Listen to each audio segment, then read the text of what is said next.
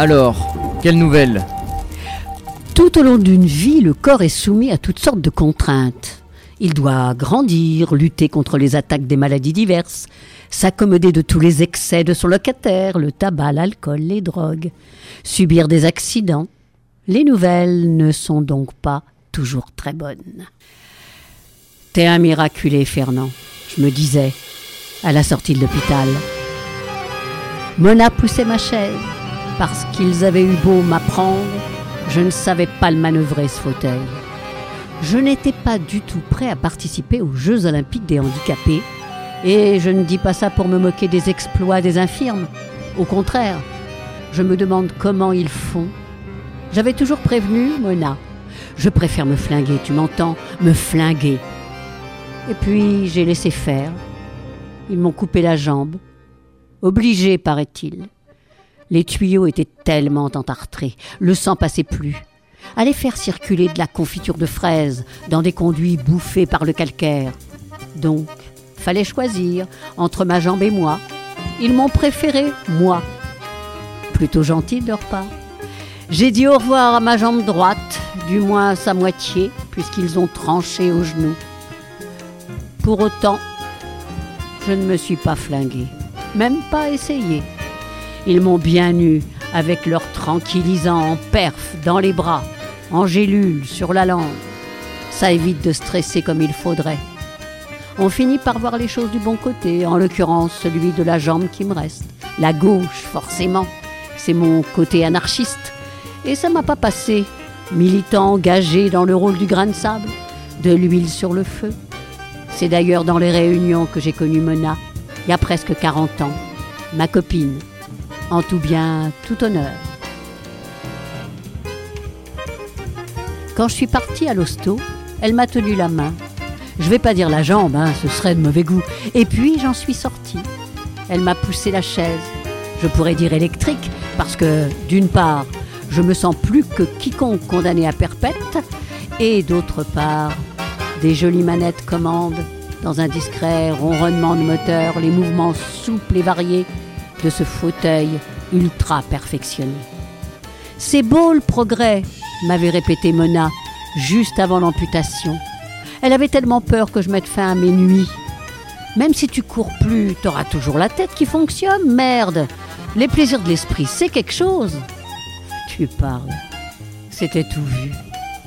J'avais beau croire au progrès, ça me faisait une belle jambe. Donc, à la sortie de l'hosto, Mona me poussait vers ma piole. Enfin, plus tout à fait la mienne, car mon proprio, profitant de mon exil, avait viré mes affaires et changé les serrures, parce qu'il avait les boules de toucher un loyer de 48. Forcément, ma mère y était arrivée à 12 ans. Ça en fait des décennies. 1927, 2003. C'est pas du patrimoine, ça? Comme a su que j'avais plus de toit, alors qu'il venait juste de me raccourcir, elle m'a apporté des bouquins et raconté des blagues pour me distraire. Mais ça m'a jamais fait rire, les blagues. Jamais. En revanche, j'ai toujours bouquiné, ce qui ne me redonne pas forcément goût à la vie. J'aime surtout les livres noirs. Mais le noir dans les livres, c'est pas pareil. C'est pas si noir que les vrais emmerdements. C'est d'ailleurs écrit noir sur blanc. Et le blanc, j'en ai moins trouvé dans la vie que dans les livres. Surtout ceux des poètes.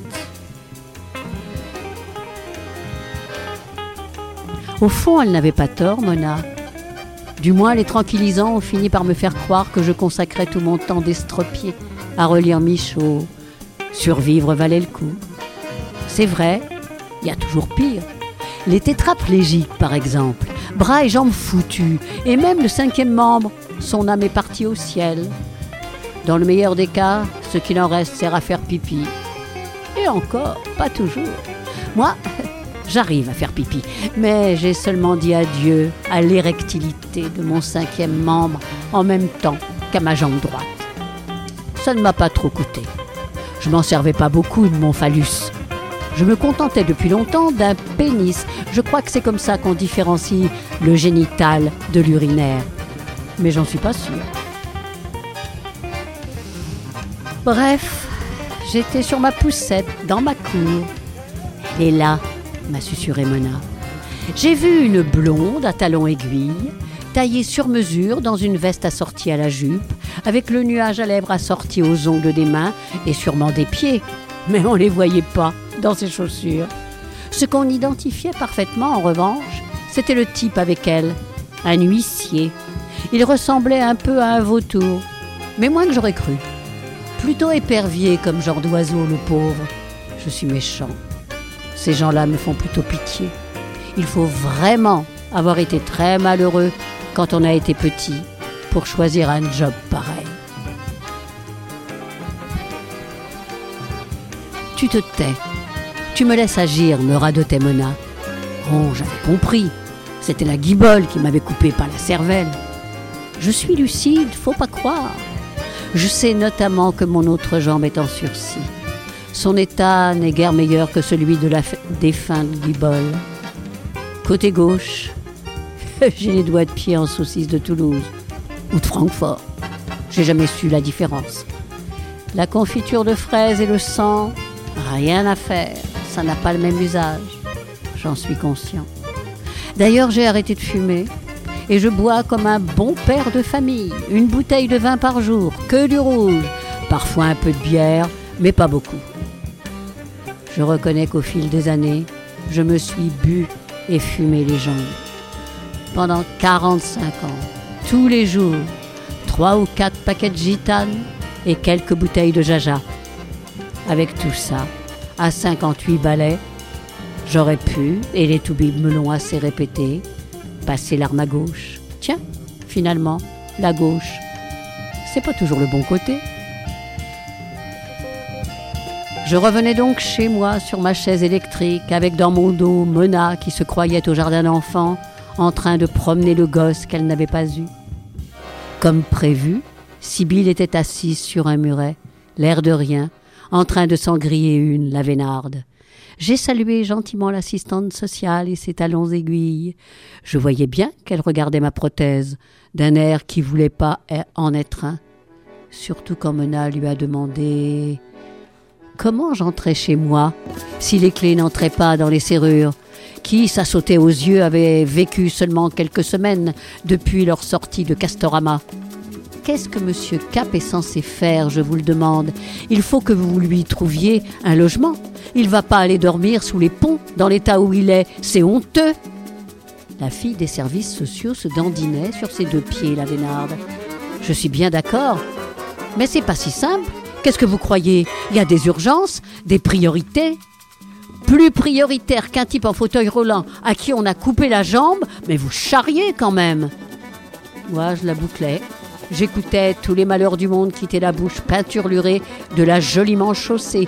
Elle parlait de tous ceux qui étaient en pire situation que moi, comme si c'était possible, pendant que l'épervier, qui avait dû être très malheureux quand il était petit, photographiait les portes et les fenêtres, et moi, dans mon fauteuil, en train de faire la gueule. Tout d'un coup, la trentenaire affolée a vu Sibylle filmer la scène. Mais qu'est-ce que vous faites? Et Mona, qui ne se démontait pas, euh, c'est France 3, madame. Mon ami est journaliste. Je l'ai convoqué pour que les Français sachent comment les handicapés sont traités par les services sociaux. La peinture lurée est devenue papier mâché. Ah mais non Ah mais non, vous pouvez pas faire ça On va se gêner J'ai commencé à rigoler en douce quand la blonde s'est éloignée et a chuchoté, complètement levée sur son Nokia.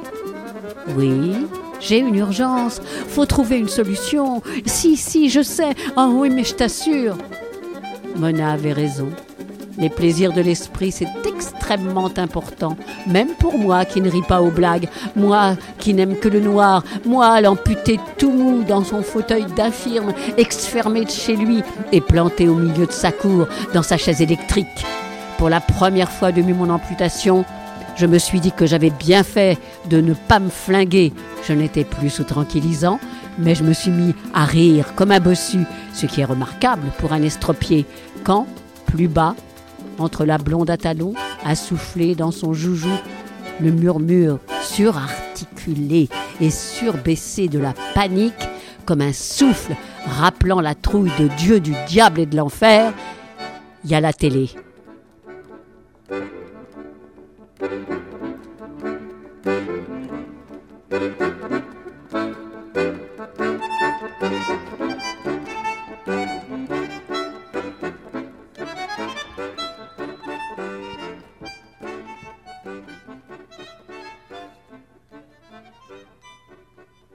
Urgence, c'est une nouvelle de Chantal Pelletier. Je l'ai trouvée dans le recueil Histoire à coucher dehors, produit par le DAL et édité chez Julliard.